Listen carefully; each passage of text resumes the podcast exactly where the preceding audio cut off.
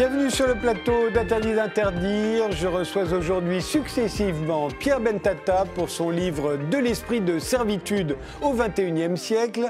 Les Français se croient rebelles alors qu'il n'en est rien. D'après vous, ils ont abdiqué depuis longtemps leur liberté, leur autonomie au pouvoir, c'est-à-dire à l'État. Vous allez nous expliquer comment et pourquoi. Ce sera le tour ensuite de Louis de Bézère, le président du Salon du dessin qui fête son 30e anniversaire et qui se tiendra du jeudi 1er juillet au dimanche 4 juillet au Palais Brognard à Paris. Vous allez voir des petites merveilles qui sont à vendre.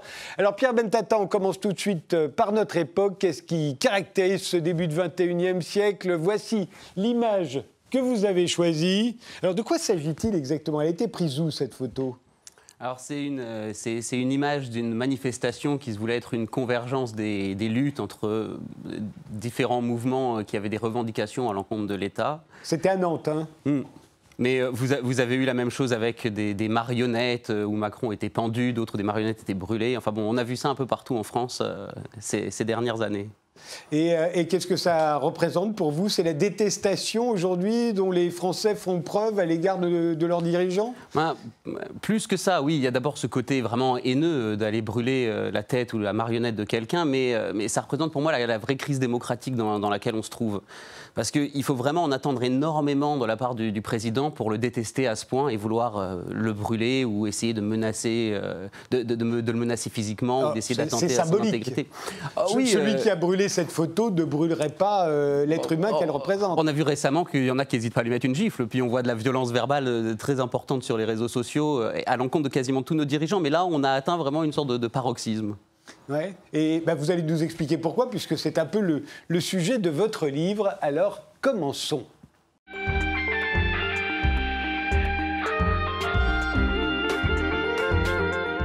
Pierre Bentata, vous êtes professeur d'économie à l'École supérieure de commerce de Troyes.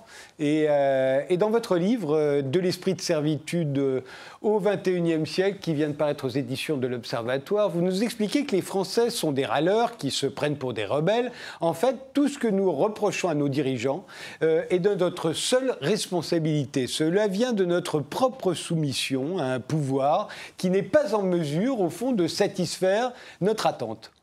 Et c'est pour ça qu'on lui en veut. C'est ça. C'est ça. Euh, c'est mon, hypothèse quand je vois que, euh, d'abord, on, a énormément de revendications à l'encontre de, l'État. Au départ, euh, le mouvement des Gilets jaunes, par exemple, qui a vraiment cristallisé ce, phénomène, c'était un mouvement avec lequel, quand vous êtes un peu sceptique vis-à-vis de l'État, quand vous êtes plutôt libéral, comme je le suis, vous êtes très sympathique à l'égard de ce mouvement. Et puis, très rapidement, en fait, d'un ras-le-bol arrivent des cahiers de doléances. Et de, plus en plus de demandes, des revendications. Et on va brocarder les politiques parce qu'ils ne sont pas capables d'en faire suffisamment euh, et, donc ça, ça m'a fait penser que euh, finalement, on euh, on n'était pas si rebelle que ça. C'était pas un ras-le-bol de l'État, c'est un, besoin, un trop plein de besoins d'État qui se traduit au final par, par une haine. Donc loin d'être rebelle, en fait, on est plutôt totalement dépendant à ce que fait l'État. Et au fond, plus quand on déteste l'État ou nos dirigeants ou nos élus, au, fond, c'est représentatif de l'expression de notre désir de servitude. Mmh.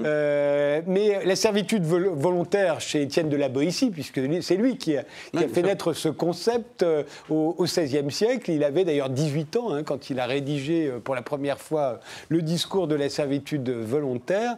Euh, c'était à l'époque, c'était, il, en donnait l'explication suivante, c'était soit par habitude, soit par divertissement mmh. qu'on entretenait la servitude du peuple. Aujourd'hui, il y a l'état de droit, c'est différent. Aujourd'hui, c'est très différent. On n'est plus les paysans illettrés euh, non, exactement. du XVIe siècle. Exactement. C'est pour ça que dans mon livre, je me dis s'il y a servitude, c'est pire en fait qu'à l'époque de la Boétie, parce qu'il y avait au moins cette excuse. Euh, si vous étiez né de toute façon euh, dans l'esclavage, si vous étiez né serve, bon ben, vous aviez cette habitude. Et puis il y avait le fait qu'une grande partie de la population ne savait pas lire, qu'on n'avait pas accès à une vraie réflexion, qu'on ne pouvait pas conceptualiser le pouvoir. Or aujourd'hui, c'est tout l'inverse. Presque tout le monde est éduqué, presque tout le monde sait lire et écrire. Vous avez de l'information en continu euh, il n'est pas difficile de se renseigner. Euh, attendez, euh, à, une, exception près, vous en parlez dans votre livre, c'est l'inflation réglementaire. Impossible de savoir toutes les lois qui existent, même si ah nul n'est censé ignorer la loi, on est incapable de savoir, enfin ça n'arrête pas, on nous pond des règlements, des lois tout le temps, tout le temps, tout le temps. Ah oui, c'est dingue, il y a 30 000 de plus en 15 ans, 300 000 articles réglementaires qui existent, donc oui, c'est impossible.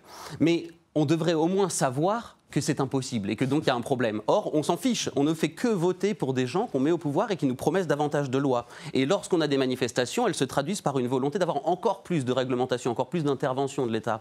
C'est là où je dis que finalement, euh, là où il y avait une excuse pour, euh, pour, pour la servitude volontaire à l'époque de la Boétie, nous, on n'en a plus aucune. L'État décide de tout pour vous? Oui, en tout cas, il est, il est omniprésent. Du, berceau au cercueil, il vous accompagne, il vous tient par la main tout le temps. Toutes les formes de transmission, qu'elles soient culturelles, euh, que ce soit la transmission des savoirs, mais que ce soit votre patrimoine, tout est régenté par l'État. La façon dont vous apprenez, c'est régenté par l'État. Euh, ce qui est fait dans les programmes scolaires. Ce que, vous dites, c'est qu'au fond, à travers l'école, l'État nous éduque. Et il ne nous éduque pas d'une manière neutre, il nous éduque à apprendre à quel point l'État est notre bienfaiteur. C'est-à-dire que mmh. quand on vous lit, on se dit qu'au fond, depuis la plus tendre enfance, on est bercé, biberonné à, l'amour de l'État. C'est ah bah non mais c'est évident. Enfin quand vous quand vous regardez, je, suis allé fouiller un peu ce qu'il y avait et quelles étaient les dernières réformes. Quand, vous regardez en histoire ou quand vous regardez en économie, euh, d'abord on ne parle pas d'instruction, on parle d'éducation nationale, ce qui n'est pas exactement pareil parce qu'il y a une, teinte morale dans l'éducation qu'il n'y a pas dans l'instruction. Ce ne sont pas que des savoirs. C'est aussi apprendre à se comporter d'une certaine façon. Mais euh, mais quand vous regardez l'histoire, vous apprenez des frises chronologiques euh, et, si vous faites pas une fac d'histoire plus tard, vous croirez que l'histoire c'est toujours une succession d'hommes au pouvoir. Il n'y a jamais de peuple là-dedans. Il n'y a, pas de. Les, grandes choses qui ont changé le fonctionnement de la population ont disparu. Vous connaissez des dates de guerre, de victoire, de défaite, d'accession au trône, de succession, mais jamais il y a de gens là-dedans. Et en économie, c'est encore mieux. Vous avez maintenant une réforme où, quand vous regardez le déroulé de ce que vous apprenez du lycée, euh, de la seconde à la terminale, on vous explique ce que c'est qu'un marché, pourquoi il est défaillant et pourquoi l'État intervient et pourquoi ça c'est bon. Et, c'est vraiment le prérequis, euh, euh, enfin, disons l'objectif final. On vous dit, il va falloir comprendre pourquoi l'État peut régler les problèmes. Donc oui, c'est... Et, ça, se poursuit jusqu'à la mort, d'après vous, puisque on ne peut pas, euh, par testament, euh, euh, faire ce que l'on veut. Non, c'est ça, c'est très difficile. C'est par défaut, il y a une règle qui est que vous devez transmettre à vos enfants. Il y a un pourcentage de parts, la façon dont c'est distribué, tout, tout est régenté. Si on veut déshériter ses enfants pour un ami, on ne peut pas. C'est très compliqué. Si vous voulez sortir de la sécurité sociale, c'est très compliqué. Si vous voulez, si vous décidez de ne pas vous assurer d'une certaine manière, vous pouvez pas. Si vous décidez de vendre votre corps non plus, parce qu'on a ce principe particulier en, France d'indisponibilité du corps, donc votre corps ne vous appartient pas légalement. On, est quand même dans un, on, vit quand même dans un, dans et, et on peut pas travailler comme on a envie de travailler non plus. Non. Alors ça, on le voit. Quand, même si vous êtes seul, vous ne pouvez pas travailler 7 jours sur 7, vous risquez de vous faire redresser. Donc y a, euh, oui, on n'est pas, on n'est pas très libre. oui, c'est vrai. On y en fait, ce que vous dites, c'est que si on n'est pas très libre, c'est parce qu'on l'a voulu. Oui. C'est qu'on a voulu être protégé. Mm. Et on veut être protégé par l'État. Et pour être protégé par l'État, on a abdiqué euh, notre souveraineté en tant qu'individu, euh, nos libertés. Et si au fond l'État règne depuis un certain nombre d'années toutes nos libertés individuelles, sous différents prétextes, c'est avec notre assentiment. Au fond, ça ne nous pose pas de problème. Ah, c'est pire que ça ne nous pose pas de problème, c'est que c'est un désir de notre part. Pour moi, cette critique, elle existe. Euh, elle existe beaucoup de, chercheurs ont travaillé là-dessus. Mais on s'arrête souvent au moment où on vous dit ben, l'État est cette machine, ce léviathan, qui en fait arrive à imposer ses, à imposer ses objectifs, à imposer ses règles. Euh, mais mais c'est pas vrai, pas dans un système démocratique où on peut se rebeller aussi facilement.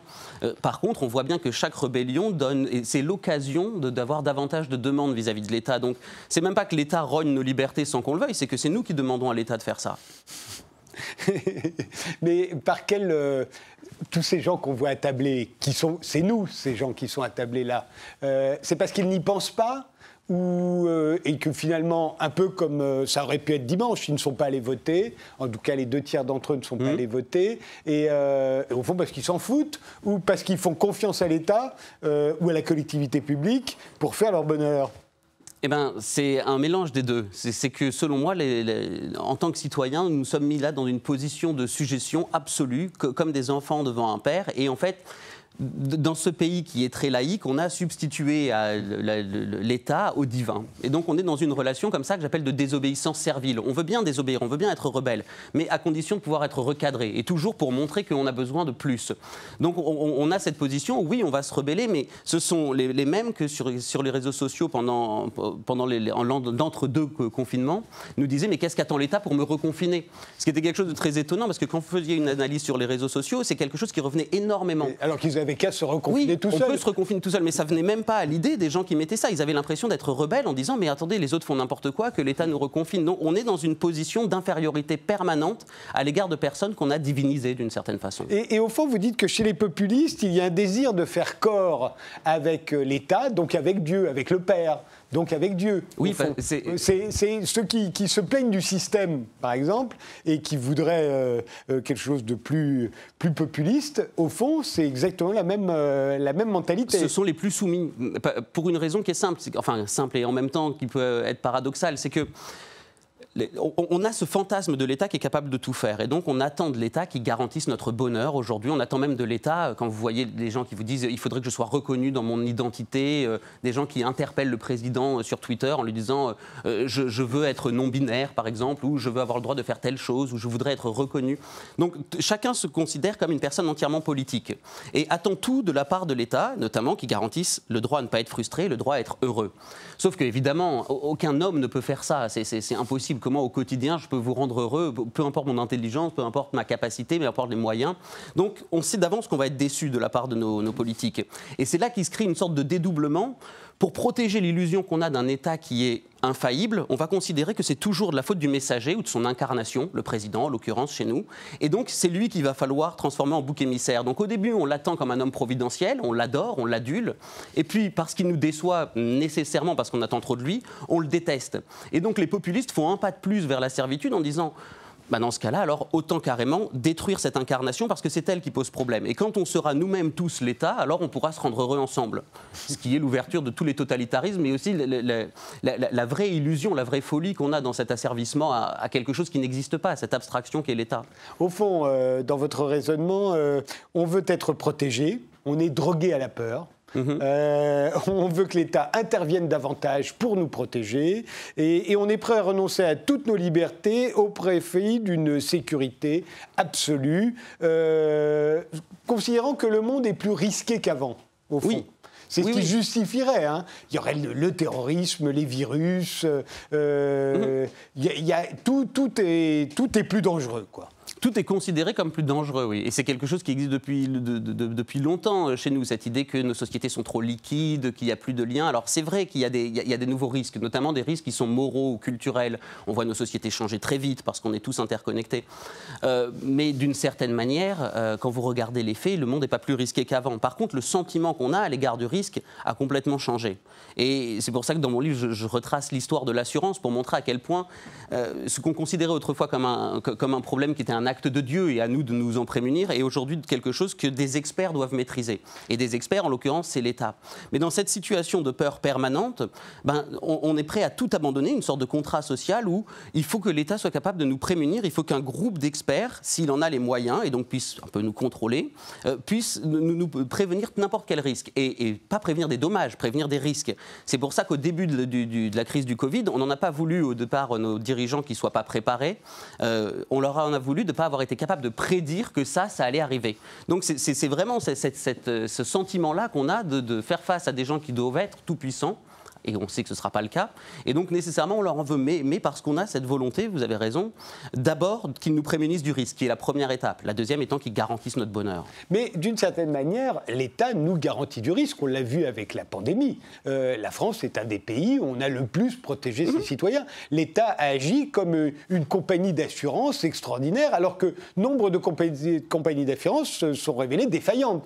Dans le sens où un certain nombre de restaurateurs se croyaient euh, assurés contre euh, les risques d'épidémie Pas du tout. Il y avait écrit en petit dans le contrat que ça ne concernait qu'une épidémie dans un seul restaurant. S'il y avait une épidémie dans deux restaurants, ils n'étaient pas couverts. Non, mais vous avez raison, sur le plan économique, d'ailleurs, la caractéristique principale de l'État, c'est que c'est un assureur en dernier ressort.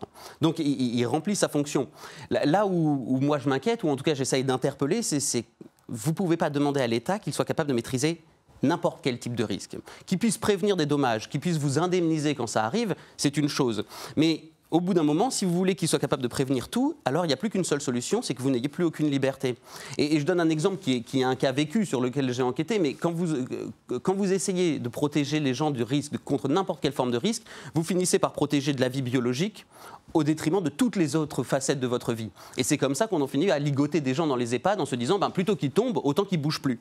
Mais si c'est ça la citoyenneté aujourd'hui, ou si c'est ça notre rapport à l'État, alors selon moi, il y a un danger. On le voit avec les féminicides. Euh, de la même manière, euh, on dit tant de femmes euh, chaque année meurent sous les coups de leurs compagnons de leurs ex-compagnons. Et ce qu'on ne dit jamais, c'est qu'il n'y en a jamais eu aussi peu. Mais on sait qu'il y en aura. il y aura toujours un type fou, brutal, qui pourra tuer mhm. sa femme ou son ex-femme par jalousie, par stupidité, par, par violence, par méchanceté. on ne peut pas se prémunir totalement contre ça. Mais à chaque fois que ça arrive, et c'est arrivé à plusieurs reprises ces derniers temps, euh, on incrimine effectivement, on dit que c'est un scandale. on dit que c'est un scandale non pas parce que quelqu'un l'a fait, mais parce que l'État n'a pas pu l'empêcher. C'est ça. Alors vous l'avez pour le féminicide, mais vous l'avez pour en fait toutes les formes de crime. Le taux de criminalité depuis le Moyen Âge s'est effondré dans tous les pays sur lesquels on a des données. On n'a jamais été dans un monde aussi sûr, même quand vous intégrez tous les actes terroristes qu'il y a eu. Euh, mais on voit bien que c'est notre relation à l'égard du risque. D'abord parce qu'au lieu de considérer que c'est un événement qui arrivera, on considère qu'il est possible de bâtir une société qui soit parfaite, idéale. Et dans cette société idéale, ce crime-là ne doit pas avoir lieu. Donc on a une vision qui est vraiment tellement morale de la vie et tellement fantasmée qu'on a un désir d'une société qui soit parfaite. Et puisqu'on est bien incapable de savoir comment nous le mettre en place, c'est l'État qui doit le faire. Il incombe à l'État d'être capable de nous garantir cet idéal. Donc liberté totale, mais sécurité absolue. Euh, une justice impartiale, mais de la compassion quand ce sont des gens qui ont eu des problèmes, qui sont entrés dans le crime. Euh, liberté individuelle pour tout le monde, mais solidarité nationale. Or, ce sont des phénomènes qui ne peuvent pas entrer ensemble. Ce sont des valeurs que vous ne pouvez pas complètement concilier. Et comme on ne sait pas bien comment faire, ben, on considère que c'est l'État qui a fait faillite. Au fond, on a déifié l'État euh, afin de mieux le blâmer des frustrations qui ne manqueront pas euh, d'apparaître euh, et que nous ressentirons dans nos propres existences, d'après ce que vous dites. à quel moment ça s'est fait, ça?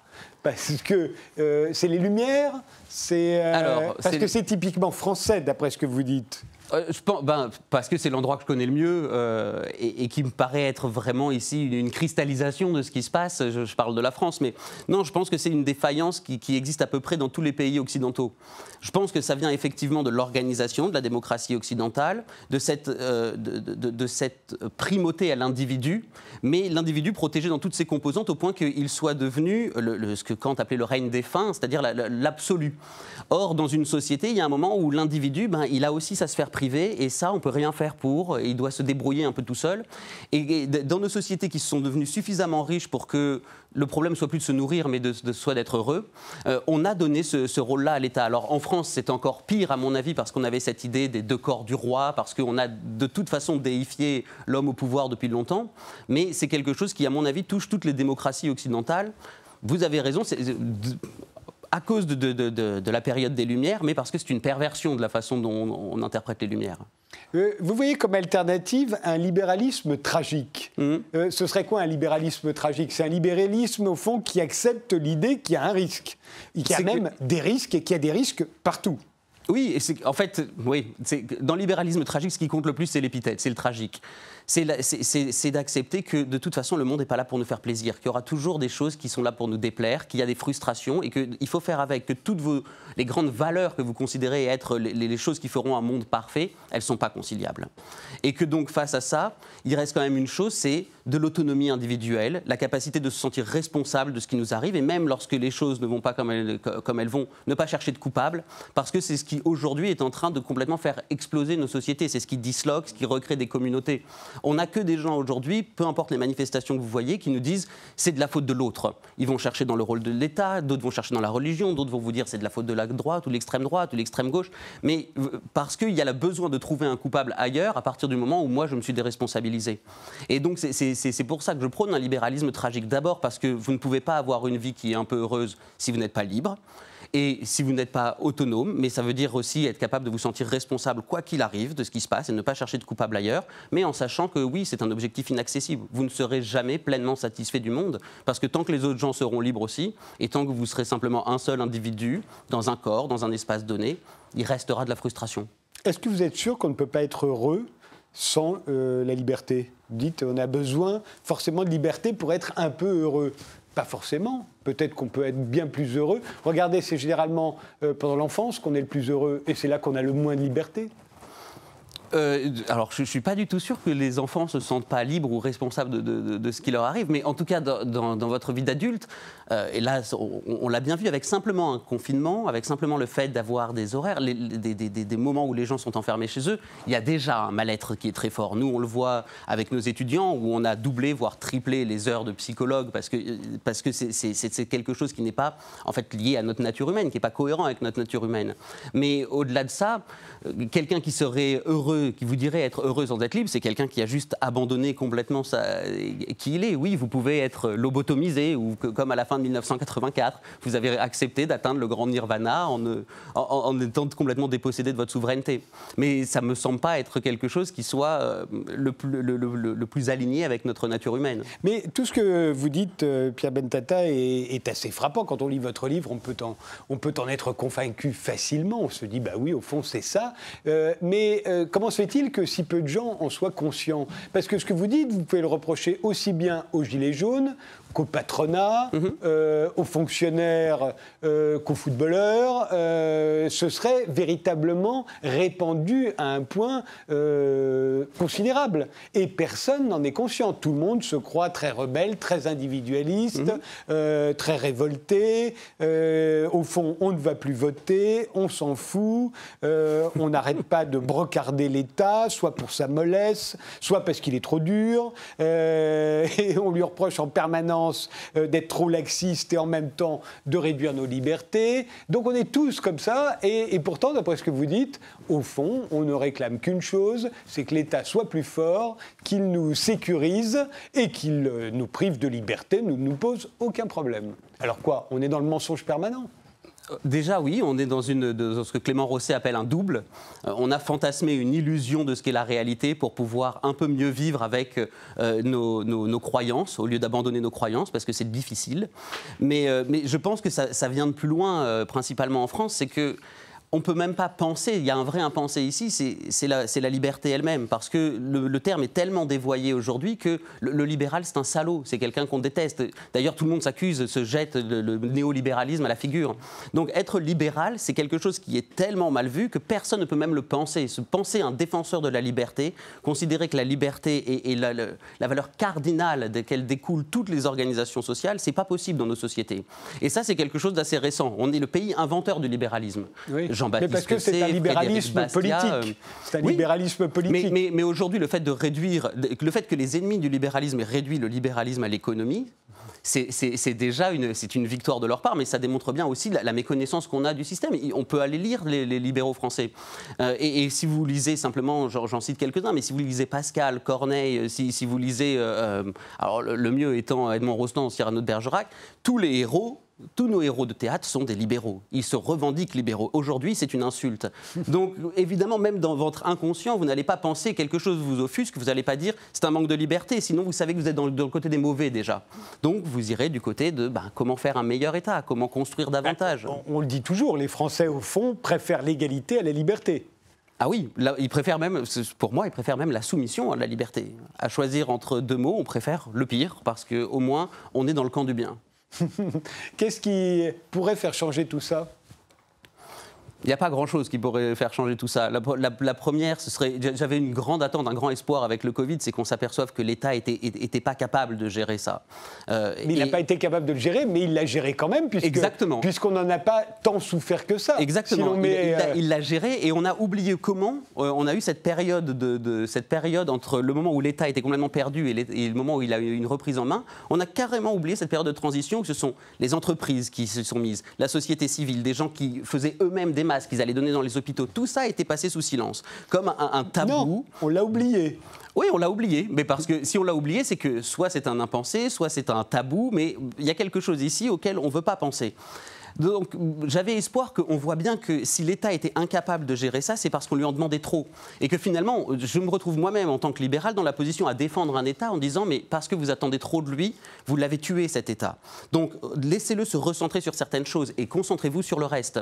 Mais on voit bien que ça n'a pas eu lieu. Donc qu'est-ce qu'il faudrait maintenant pour que les gens retrouvent leur, liberté? Soit qu'au bout d'un moment, la pression devienne tellement insupportable qu'on ait des vraies révoltes, mais j'y crois pas trop parce qu'elles sont populistes, ces révoltes. Ce qui veut dire encore plus étatique que ce qu'on pourrait avoir. En général, quand on se révolte, c'est pour demander plus de lois, plus d'État, plus Donc, mis à part quelque chose qui, par contre, me semble être le vrai danger, et pourtant, en tant que libéral, je devrais l'applaudir ou l'attendre, mais c'est l'effondrement des États tels qu'on les connaît. Et ça, je pense que ça nous pend au nez entre la puissance qu'on a aujourd'hui de grandes entreprises qui, maîtrisent en fait l'information, qui maîtrisent la relation entre les individus, ce qu'on appelle vulgairement les GAFA et qu'on déteste, alors qu'on ferait mieux de les remercier aussi pour, pour ce qu'ils ont fait pendant, pendant le Covid.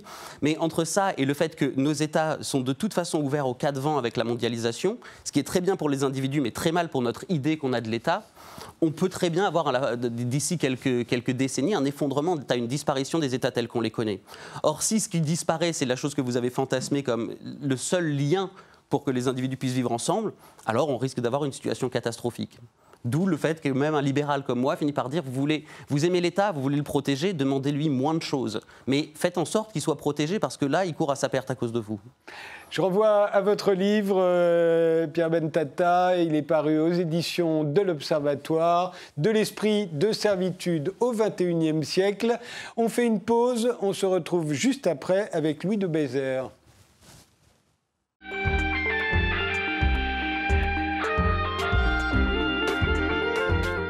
Louis de Bézère, vous êtes galeriste et vous êtes euh, président du Salon du dessin qui fête son 30e anniversaire et qui réunira 33 des plus grandes galeries spécialisées dans le dessin. Ça va se passer du jeudi 1er juillet au dimanche 4 juillet au Palais Brognard euh, à Paris. C'était la bourse hein, autrefois.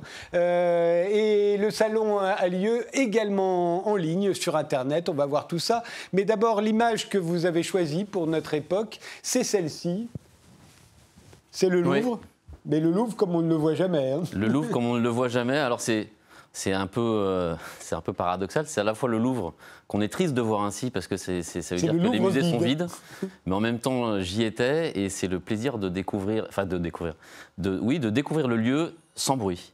C'est-à-dire qu'on peut jouir des peintures, se se balader et il n'y a absolument aucun bruit. Ce qui est euh, impossible en temps normal. Ce qui était impossible avant, en tout cas, mars de l'année Alors, cela dit, euh, tous les mardis, c'est le mardi, le jour de fermeture du Louvre. Je crois, tous les mardis, euh, ceux qui travaillent au Louvre ont la chance de le voir comme ça. ça. Mais il y a le bruit des aspirateurs. voilà, mais là, c'était vraiment un jour entre le. Ça devait être en juin ou en juillet, hein, après de l'année dernière. Donc, il y a une époque où il était ouvert. Il était ouvert. C'était après le premier confinement, il était ouvert, donc j'y suis allé un matin à l'ouverture. Euh, et, j'ai eu la, chance, effectivement, de, pouvoir profiter. Là, c'est la grande galerie euh, des, italiennes. Au moment où vous alliez au Louvre, moi, j'allais à Venise pour les mêmes raisons. J'ai vu Venise vide. et eh ben, on profite. C'est un, Ça arrive une fois plaisir. Peut-être un peu égoïste, mais en même temps, c'est. Euh... alors, si la photo pour moi était plus. Alors, même si c'était sur le moment un, vrai plaisir hein, d'être dans ce lieu vide. C'est aussi quand même une image qui est révélatrice d'une année très difficile pour toutes les institutions euh, culturels, enfin là, les musées en l'occurrence. Après, ça peut être les galeristes, les théâtres, euh, les salles de concert, enfin tous ceux qui, ont besoin de réunir du monde et qui n'ont pas pu le faire pendant des mois et des mois. Donc c'est quand même une image qui est, qui est synonyme de difficulté. Eh bien, commençons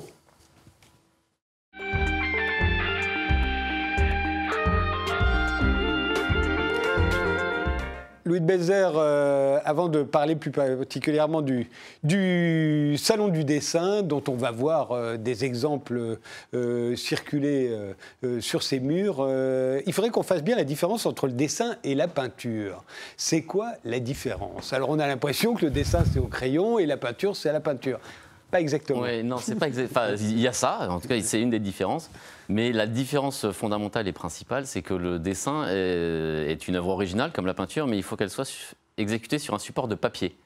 Et en fait, toute la différence, et qui est fondamentale hein, dans la manière dont l'artiste s'exprime en peinture ou en dessin, c'est qu'en dessin, le papier est le support de la lumière. Et en fait, tout, tout le travail de l'artiste, c'est de faire exister une œuvre à partir d'une source de lumière qui est le support lui-même. Ce qu'on voit derrière moi, c'est un Degas. Hein. Il, est, euh, il est sur du papier, c'est donc un dessin. On voit, et on voit justement l'utilisation qui fait de la lumière, notamment dans, dans, le bras, la main. C'est, c'est, il faut que ce soit. En fait, il faut que l'artiste utilise le fond pour gérer la, la lumière et la diffusion de la lumière ou dans la figure, la composition. Après, ça dépend où le paysage. Là, c'est une figure. Là, c'est un sol lévite. Euh, en, fait, euh, un, de la gouache ou du pastel sur du papier, c'est un dessin, et la même gouache et le même pastel sur de la toile, ce serait une peinture. Alors en fait, gouache et pastel, c'est ce sont les deux, entre guillemets, euh, exceptions, puisque la gouache et le pastel, le gouachiste et le pasteliste recouvrent quasiment la totalité de la surface du papier avec la matière. Mmh. Donc il, échappe un petit peu à l'esprit du dessin, mmh. dans le terme de l'utilisation du papier pour la lumière et la réserve. Mais le fait qu'il utilise un papier euh, fait que les œuvres sont aujourd'hui en tout cas considérées comme des dessins. Mais au XVIIIe siècle, on disait peindre à la gouache et peindre au pastel. les pastelistes et les gouachistes étaient considérés comme des peintres, pas comme des dessinateurs. Donc ça, ça, varie un peu avec le. C'est un Hubert Robert, lui aussi, on, le verra euh, au, salon. Euh, ça ne se conserve pas aussi bien un Hubert Robert sur du papier qu'un Hubert Robert sur une toile. Non, c'est vrai que le, dessin est, est en même temps fragile et assez pérenne. Il est fragile parce qu'il a deux ennemis qui sont terribles, c'est la lumière et l'humidité. Euh, l'air un peu aussi, non? L'air, oui, mais c'est plus l'humidité qui est dans l'air. Et la lumière, qui la lumière euh, les affadit complètement. Donc ces deux ennemis ont tendance à effectivement euh, attaquer les dessins et à faire en sorte que, comme ça attaque le, papier et donc la lumière, ben, aujourd'hui les dessins sont parfois en mauvaise étape à cause de cette fragilité. Mais en même temps, le papier, pas, le papier lui-même n'est pas fragile. C'est la manière dont on l'expose. Quand on fait un, quand on faisait un dessin, en, en tout cas du temps de Hubert Robert, quand il dessinait euh, ce qu'on vient de voir, ça n'était pas pour l'exposer. non. Quand il faisait une toile, c'était pour l'exposer, hein, mais, pas un dessin. Un dessin, c'était souvent un travail préparatoire, un projet. Exactement. La plupart du temps, les dessins étaient en fait conservés par l'artiste. C'était pas des œuvres qui étaient destinées à être montrées même à être vendu encore quand, moins. quand on voulait vendre sa toile à, son commanditaire, on lui montrait le dessin. C'est ça, on faisait un, on un modélo ou un, dessin préparatoire, on lui montrait la composition, il validait ou pas. On a même parfois des, exemples de dessins ou euh, contresignés hein, par euh, le commanditaire qui valide la composition pour euh, la peinture qui a lieu dans un deuxième temps. Alors pourquoi est-ce que sachant que ça ne se conserve pas bien, que c'est pas fait pour être euh, exposé ou montré. Pourquoi est-ce qu'on se spécialise, comme votre euh, galerie, dans, dans, euh, dans, le dessin Et pourquoi surtout collectionne-t-on les dessins? Alors l'intérêt dans le dessin, c'est, je, pense qu'il est alors après, chaque collectionneur a son propre sens de collection, son propre intérêt. La, une idée qu'il suit à travers les dessins qu'il va collectionner.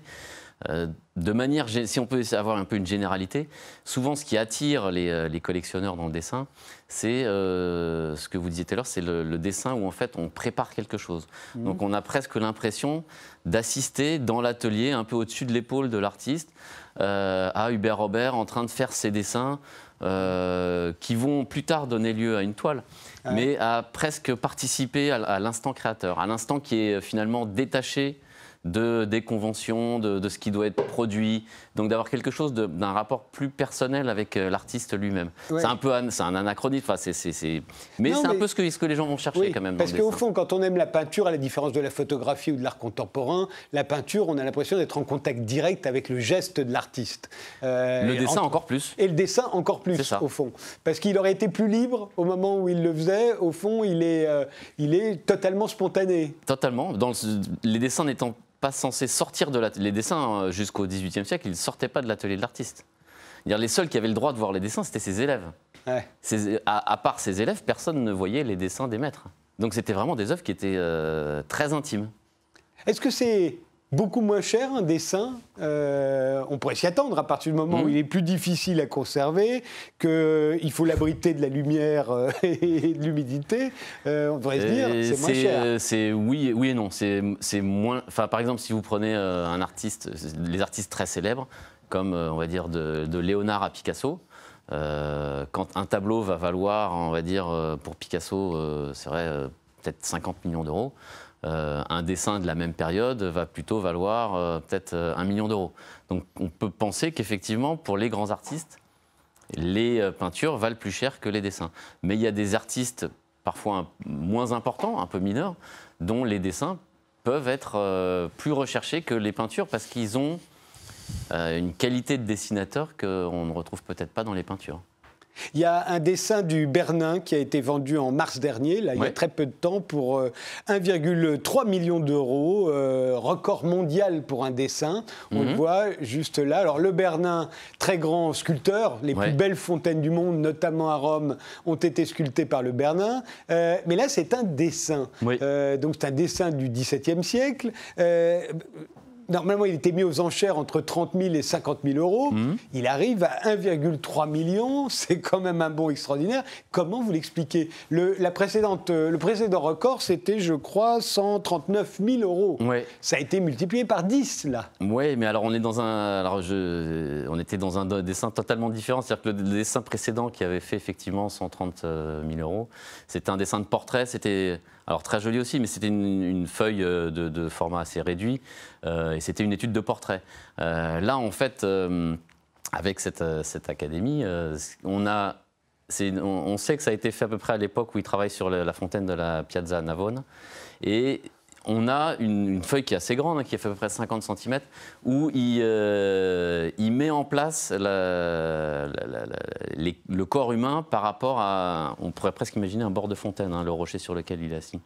Et au musée des Offices, il y a euh, une série avec trois académies, quasiment exactement la même que celle-là, mais où on voit en fait le corps qui tourne.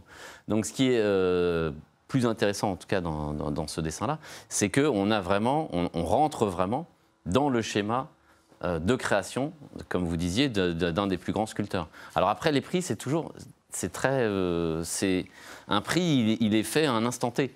Mmh. Euh, peut-être qu'il y a un an, il n'aurait pas fait le même prix. il aurait fait il, aurait, pu faire euh, moins il y a un an ou moins il y a deux, dans deux ans. Peut-être que celui qui l'a acheté avait économisé euh, pendant le confinement et qu'il avait plus de moyens. On ne sait pas qui l'a acheté, je crois. Si, si, moi, je, sais qu'il mais je, l'avais au téléphone, donc je sais qu'il l'a acheté.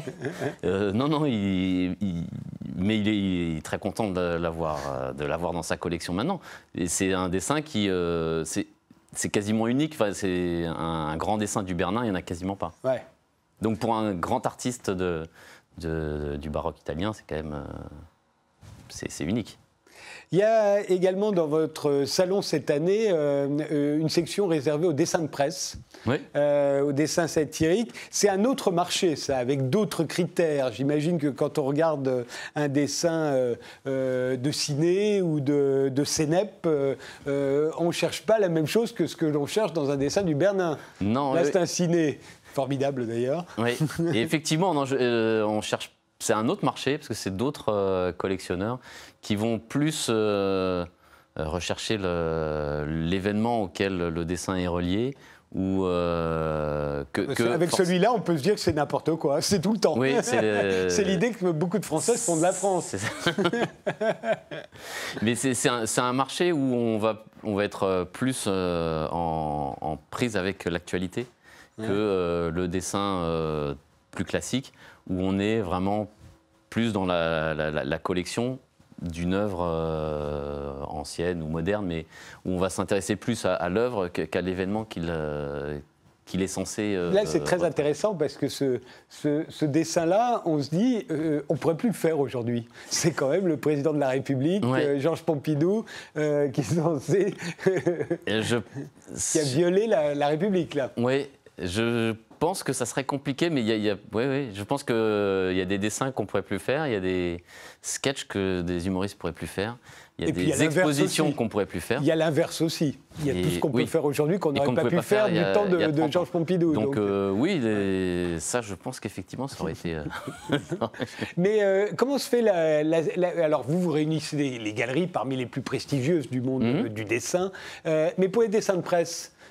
Alors les dessins de presse, c'est euh, là, c'est cette année, c'est euh, une galerie euh, qui s'est vraiment focalisée sur. on va faire une exposition du dessin de presse. Sinon, il y en a, il y en a souvent des dessins de Steinlen ou de peut y avoir un Daumier ou des choses, des, œuvres d'artistes qui ont illustré la presse, mais c'est la première fois qu'il y a une galerie qui fait vraiment. Et c'est une exposition, on ne peut pas les acheter ah bah si, si. Si, quand même. Le, salon, veut dire le, Tout le, salon est à vendre. Voilà, sauf l'exposition du musée de Marseille, parce que sinon ils vont avoir une attaque. Mais ah sinon, oui, tout est à vendre. Celles-là, on peut les acheter aussi. c'est très cher les dessins de presse ou c'est sans comparaison avec les, dessins du 18e ou 19e Alors ça vaut pas 1 million 300 000 euros, non. Non, mais là c'est exceptionnel. Là c'est un cube K par exemple. C'est un hein? Les, les, dessins de presse, non, c'est quand même de manière générale, euh, c'est quand même moins cher que les dessins des, grands artistes, qu'un qu Géricault ou qu'un qu'un euh, Fragonard. Euh, Mais là, Kupka, qui est, un, qui est un très grand peintre abstrait, là, il a fait du dessin de presse avant ça.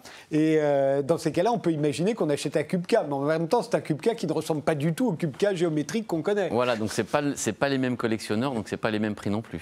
C'est les collectionneurs vont, aller, euh, vont collectionner quand même plus euh, le dessin que, le nom, même si on dit euh, parfois ah bah tiens je, suis content j'ai trouvé un Delacroix, j'ai trouvé un.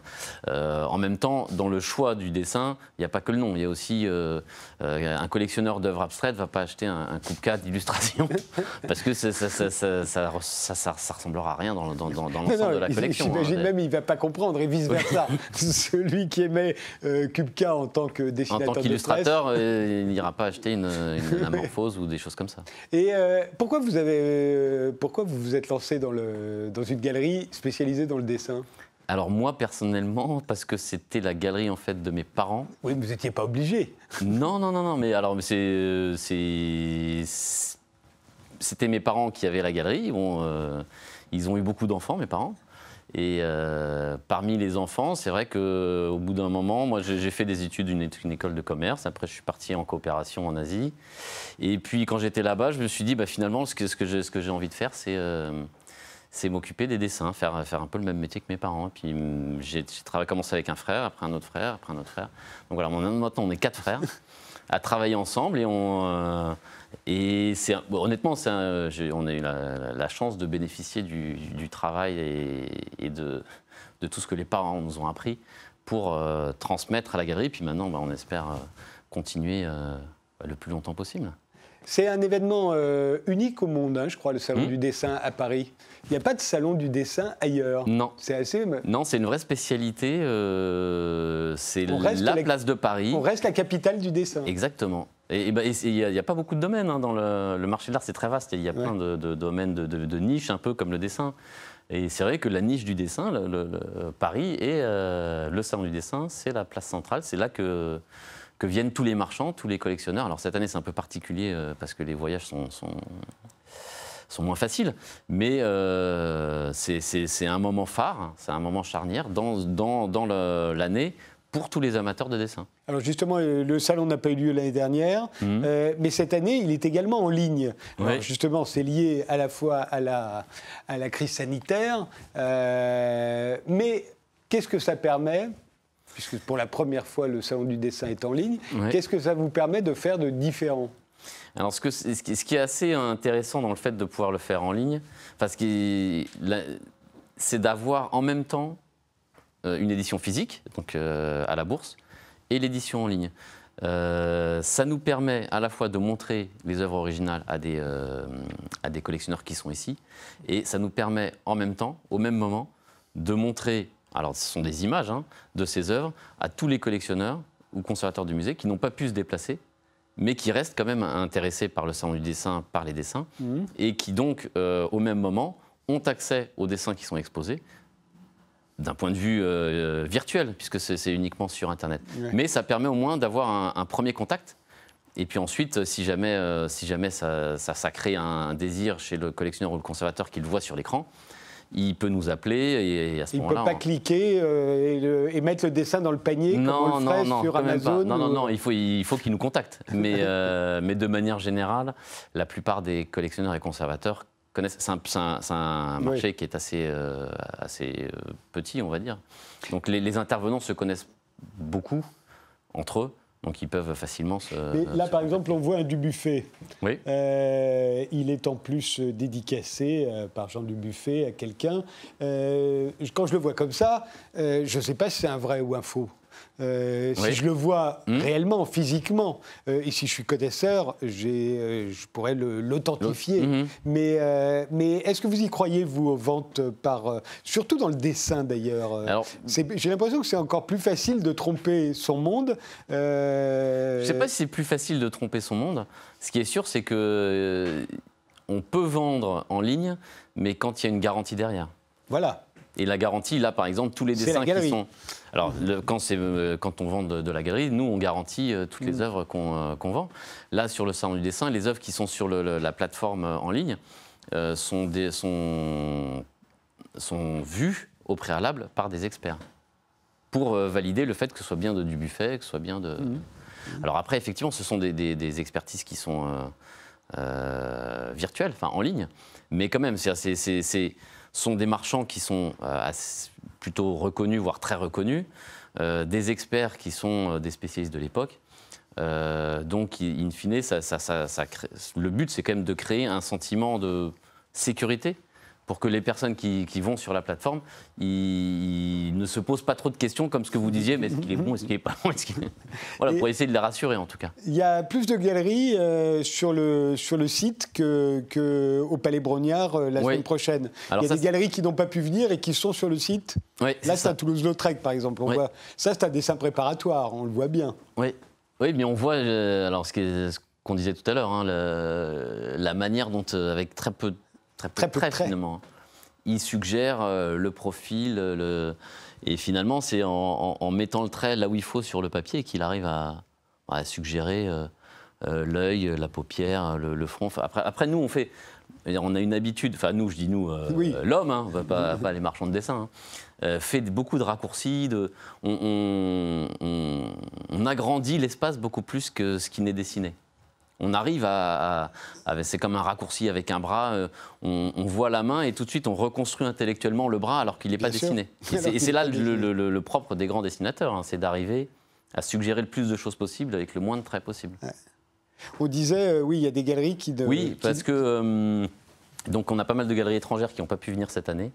Et comme on a quand même voulu les associer au Salon du dessin, parce que ce sont des galeries qui exposent tous les ans depuis des années, euh, cette année, exceptionnellement, il y a effectivement dans, le, salon en ligne, il y a tous les marchands qui exposent à la bourse, donc les 33 marchands, plus une dizaine de marchands qui sont des exposants historiques du salon du dessin, mais qui cette année n'ont pas pu venir.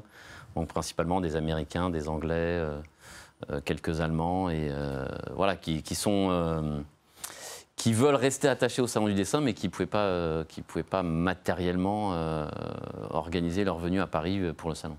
Pour un marchand de dessin, ce serait quoi le Graal? C'est quoi le, dessin? Ça, c'est un dessin de Le Corbusier, par exemple, grand architecte. Euh, mais ce serait quoi le, le, dessin dont tout le monde rêve, euh, tous les marchands rêvent, et par la même occasion, tous les collectionneurs? Ouais, je pense que tous les. Euh, par exemple, un collectionneur de 18e, il va rêver d'une feuille de Watteau avec 5 ou 6 têtes. Par exemple, qui, est un peu le. Pour le dessin français 18e, le, Graal, ouais, c'est un collectionneur de dessins plus ancien, bah, que ce soit ça peut être un dessin de, Léonard, de Raphaël ou de Michel-Ange. Je pense que l'un des trois fera l'affaire. Il n'y a, pas de problème. Euh, un collectionneur de, français fin 19e, un grand dessin noir de Seurat, ça peut, voilà, je pense que ça dépend beaucoup en fait à la fois du marchand ou du collectionneur. Il, va aller voir son Graal dans, dans ce qui, euh, bah, qu'il aime, euh, dans ce qu'il préfère. Et, au XXe siècle, alors justement, est-ce qu'il y a des, parce que c'est très très amusant par exemple de voir des dessins d'Andy Warhol. Les dessins que faisait Andy Warhol en tant qu'illustrateur mmh. et euh, illustrateur en publicité n'ont strictement rien à voir avec les, les, les, les œuvres d'Andy Warhol qui, sont, euh, qui, qui, sont passées à la postérité, qui l'ont rendu euh, célèbre. Oui, j'en ai montré dans cette émission. On mmh. voit les quelques pochettes de disques qu'il a fait pour le label mmh. Blue Dot, on voit vraiment son style. Vous avez raison, c'est beaucoup plus spontané. Ça n'a rien à voir avec les, les, les, les cadettes les de Campbell. Très, voilà, c'est très différent. Et, mais là aussi, au XXe siècle, on on a l'impression que le dessin, ça s'est un peu perdu, à part chez Picasso, évidemment, euh, qui en a fait des milliers. Et mais, puis, euh, très bien, enfin, un grand dessinateur. Hein, grand dessinateur, mais les autres, pas forcément. Les autres, pas forcément. Matisse a fait pas, mal de dessins aussi. Euh, après, c'est sûr qu'il y a une école qui a moins dessiné, l'école de, de, post-deuxième guerre mondiale. Mais on a actuellement un vrai, vrai retour au, dessin, à la, en tout cas chez, certains marchands d'art contemporain. Il, y a, il, y a, pas mal de dessins d'artistes contemporains célèbres hein, qui, sont, qui sont exposés comme dessins. Alors il y a un artiste qui, est, un, peu, un, peu, connu parce qu'il fait quasiment que des dessins, c'est Robert Longo, qui fait des grands dessins au fusain hyper réalistes. Euh, mais après, il y a d'autres artistes qui font d'autres choses, mais qui, qui, qui, qui produisent vraiment, enfin qui, qui, pensent encore à travers le dessin. C'est peut-être pas la manière la plus répandue chez les artistes, mais il y en a encore qui pensent à travers le par dessin. Par exemple, je connais pas de dessin de Jackson Pollock euh, qui s'est rendu célèbre avec ses drippings. Et euh, on se dit, ben voilà, je me serais dit, le Graal du, du collectionneur de la deuxième moitié du XXe siècle serait de trouver un, dessin de Jackson Pollock qui n'aurait certainement rien à voir avec. c'est possible. Là, là, je connais pas. ça sort un peu de, de mon domaine, mais c'est vrai que c'est des artistes, je pense que c'est plus difficile de trouver un dessin. Enfin, comme, euh, enfin, après, euh, de toute façon, pour les grands artistes, c'est difficile de trouver un, dessin, euh, toutes époques confondues. Il hein, a pas de... Encore faut-il savoir dessiner, au fond. Oui, ça reste. Il y a des très grands peintres qui dessinaient mal? Non. Vous allez me dire, c'est pas ceux que vous fréquentez le plus, forcément. Non, non, non, non, mais en général, non, parce que non, il y a des artistes qui ont entre guillemets mauvaise réputation, mais souvent à tort. On peut, David, comme ça, a une mauvaise réputation de dessinateur, mais à tort. Jacques-Louis David. Oui, euh, Jacques-Louis David. Alors qu'en fait, euh, il y a des grandes scènes où la vie qui sont magnifiques. Donc euh, c'est un peu à tort. Il y a, a peut-être certains artistes. Moi, je vois plutôt des artistes qui sont des excellents dessinateurs et des, je trouve des peintres plus. Euh, oui, ça gâche un peu. Voilà, qui... moi, je trouve qu'Edouard Hopper, par exemple, est un très mauvais dessinateur. Et pourtant, on adore ce qu'il fait parce que ça ressemble à des scènes de cinéma. Mm. Mais, euh, mais au fond, quand on regarde de près, c'est pas bien dessiné du tout. Oui, mais c'est parce que c'est l'ambiance qu'on va aller chercher dans la, dans la peinture. Après, c'est. Euh, le dessin est, même si c'est souvent une étape, ça reste quand même une autre, une autre manière de penser, de penser l'œuvre hein, que, que la peinture il faut vraiment la penser à travers le papier. Merci Louis de Beiser. Euh, votre euh, salon, votre 30e, euh, donc le 30e anniversaire du Salon du dessin, ce sera du jeudi 1er juillet mm. au dimanche 4 juillet au Palais Brognard et sur Internet. Euh, donc, euh, le Palais Brognard, c'est à Paris. C'était là qu'était la bourse. Euh, et, maintenant, ben, ça sert au Salon du dessin. Voilà, entre autres. Mais en tout cas, ça nous sert bien parce que c'est un vrai écrin pour les dessins. Merci beaucoup. Merci de nous avoir suivis et rendez-vous au prochain numéro. Merci.